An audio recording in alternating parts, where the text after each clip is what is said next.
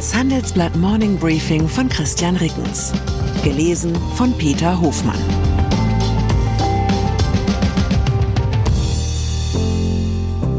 Guten Morgen allerseits. Heute ist Dienstag, der 23. Januar. Und das sind unsere Themen. Atomdebatte. Energieagenturchef sieht Comeback der Kernkraft. Angriffe der Houthi. EU beschließt Militäreinsatz im Roten Meer. Oh Lord. Britisches Oberhaus stoppt Ruanda-Pläne des Premiers. Nach einer kurzen Unterbrechung geht es gleich weiter. Bleiben Sie dran. ChatGPT und andere Technologien verändern unsere Arbeitswelt rasant. Bei der Veranstaltung Work in Progress diskutieren wir in der Handelsblatt Media Group die Zukunft des Arbeitsmarktes, HR-Trends, KI, mentale Gesundheit und neue Leadership-Perspektiven. Sei am 13. und 14. Juni in Düsseldorf oder virtuell dabei und melde dich jetzt an unter work-progress.de. Energie.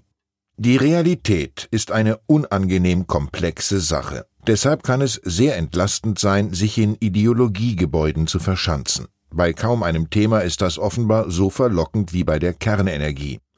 Ihre Befürworter treten bisweilen auf, als habe sich Deutschland mit dem Atomausstieg in die Steinzeit zurückgebeamt. Und für viele Atomkraftgegner kommt die Frage, ob diese Energieform beim Kampf gegen den Klimawandel eine Rolle spielen könnte, einer Häresie gleich. Wir trauen Ihnen zu, mit der Komplexität der Wirklichkeit klarzukommen. Deshalb muten wir Ihnen auch mal unterschiedliche Blickwinkel zu.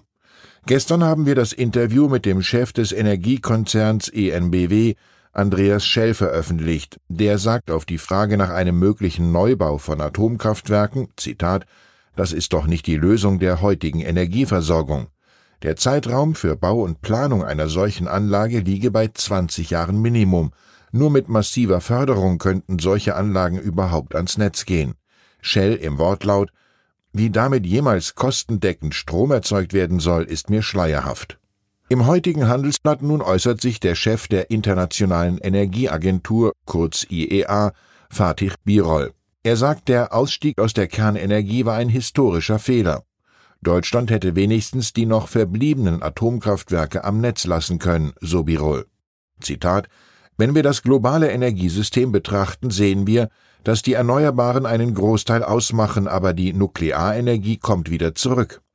Wer hat recht? Oder liegt die Wahrheit womöglich in der Mitte? Diese Schlussfolgerung überlasse ich Ihnen. Houthi-Angriffe. Die EU-Staaten haben eine politische Grundsatzeinigung für einen Militäreinsatz zur Sicherung der Handelsschifffahrt im Roten Meer erzielt.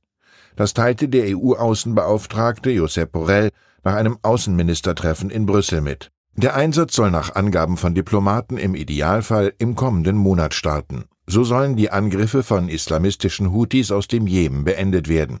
Europäische Kriegsschiffe und luftgestützte Frühwarnsysteme werden zum Schutz von Frachtschiffen in die Region entsendet.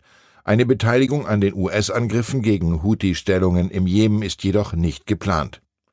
Diese Angriffe gingen gestern weiter. Die USA und Großbritannien hätten mit der Unterstützung weiterer Verbündeter acht Ziele der Houthi im Jemen attackiert.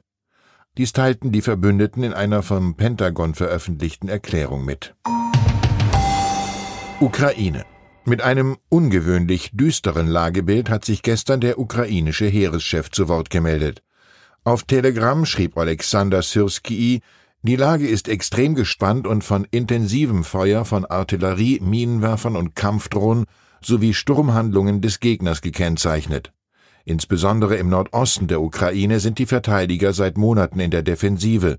Dort hat Russland in den vergangenen Wochen mehrfach kleinere Geländegewinne vermeldet. Großbritannien.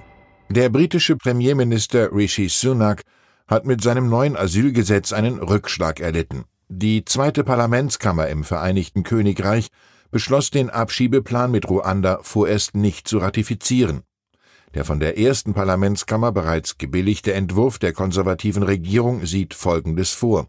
Alle Migranten, die irregulär nach Großbritannien kommen, sollen nach Ruanda abgeschoben werden.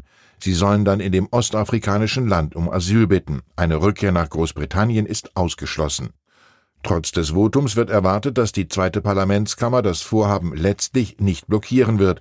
Allerdings ist eine Umsetzung vor der nächsten Parlamentswahl nun schwierig. Die sozialdemokratische Labour-Partei, die in Umfragen deutlich führt, hat bereits angekündigt, den Ruanda-Plan im Falle eines Wahlsiegs nicht weiter zu verfolgen. Baubranche. Das gestoppte KfW-Förderprogramm für klimafreundlichen Neubau, kurz KfN, soll ab Februar wieder anlaufen. Zunächst soll es 750 Millionen Euro aus dem Klima- und Transformationsfonds umfassen. Das kündigte Bauministerin Clara Geiwitz im Handelsblatt-Interview an. Das Programm war Mitte Dezember ausgesetzt worden, weil der dafür vorgesehene Geldtopf leer war. Zinsen. Auch anderthalb Jahre nach der ersten Leitzinsanhebung der Europäischen Zentralbank, kurz EZB, zahlten Ende 2023 rund 10 Prozent der Genossenschaftsbanken noch immer keine Zinsen auf Tagesgeld. Dies ermittelte das Vergleichsportal Verivox exklusiv für das Handelsblatt. Ähnlich war die Situation für die Sparkassenkunden. Bei sieben Prozent der öffentlich-rechtlichen Geldhäuser gab es keine Tagesgeldzinsen. Selbst bei jenen Volksbanken und Sparkassen, die Tagesgeldzinsen zahlen, sind die Renditen gering. Die Zinssätze liegen Verivox zufolge im Schnitt bei etwa 0,6 Prozent Zinsen pro Jahr. Bundesweit aktive Banken boten durchschnittlich 1,71 Prozent. Der Zins, den Banken für bei der EZB geparkte Mittel bekommen, beträgt 4 Prozent. Dass viele Kreditinstitute die gestiegenen Zinsen so zögerlich an Kunden weitergeben, hat sich bereits negativ auf die Einlagen ausgewirkt. Sie sind bei Sparkassen und Volksbanken von Januar bis Ende November 2023 gesunken, erstmals seit dem Jahr 2000. Das ergibt eine Analyse der Beratungsfirma PwC. Aktien Wer auch nach Abzug der Inflation eine reale Rendite sehen will, für den führt also weiterhin kein Weg am Aktienmarkt vorbei. Der breit gefasste US-Aktienindex S&P 500 verbesserte sich gestern um 0,2 Prozent auf einen neuen Rekordschluss von 4.850 Stellen. Der technologielastige Nasdaq rückte 0,3 Prozent auf 15.360 Zähler vor. Trauer einen ergreifenden Moment gab es gestern bei der Trauerfeier für Wolfgang Schäuble im Deutschen Bundestag. Frankreichs Präsident Emmanuel Macron sagte in seiner Trauerrede auf Deutsch Deutschland hat einen Staatsmann verloren, Europa hat eine Säule verloren, Frankreich hat einen Freund verloren. Von Bundeskanzler Olaf Scholz erwarten wir selbstverständlich, dass er sich bei nächster Gelegenheit mit einer Rede in tadellosem Französisch revanchiert zum Beispiel beim verschobenen Staatsbesuch von Macron in Deutschland, der nun vom 26. bis zum 28. Mai nachgeholt werden soll. Zum Üben hier schon einmal die wichtigsten Kanzlervokabeln. Wer, qui, Führung, Conduite, bestellen, commandé, bekommen, Reservoir. Ich wünsche Ihnen einen Tag, an dem Sie das, was Sie bekommen, auch tatsächlich bestellt haben. Herzliche Grüße, Ihr Christian Rickens. PS. Bundesweit demonstrierten vergangene Woche Hunderttausende Menschen gegen Rechtsextremismus und die AfD.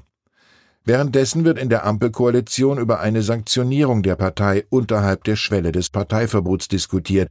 Was wäre Ihrer Meinung nach der richtige Umgang mit der AfD? Wo lägen die Vor- und Nachteile? Schreiben Sie uns Ihre Meinung in fünf Sätzen an forum.handelsblatt.com. Ausgewählte Beiträge veröffentlichen wir mit Namensnennung am Donnerstag gedruckt und online. Wie navigieren Deutschlands Top-Vorständinnen durch die aktuell schwierigen Zeiten? Hören Sie es selbst bei der Female All-Star Boardroom Session am 14. Mai. Mit dabei Maria Ferraro von Siemens Energy, Viktoria Osatnek von E.ON, Sopna Suri von RWE Generation und Antje von Dewitz von Vaude. Wir sprechen mit Ihnen über die Stärkung der Wirtschaft, das politische Klima und die geopolitischen Krisen. Seien Sie dabei, femaleallstarboard.de you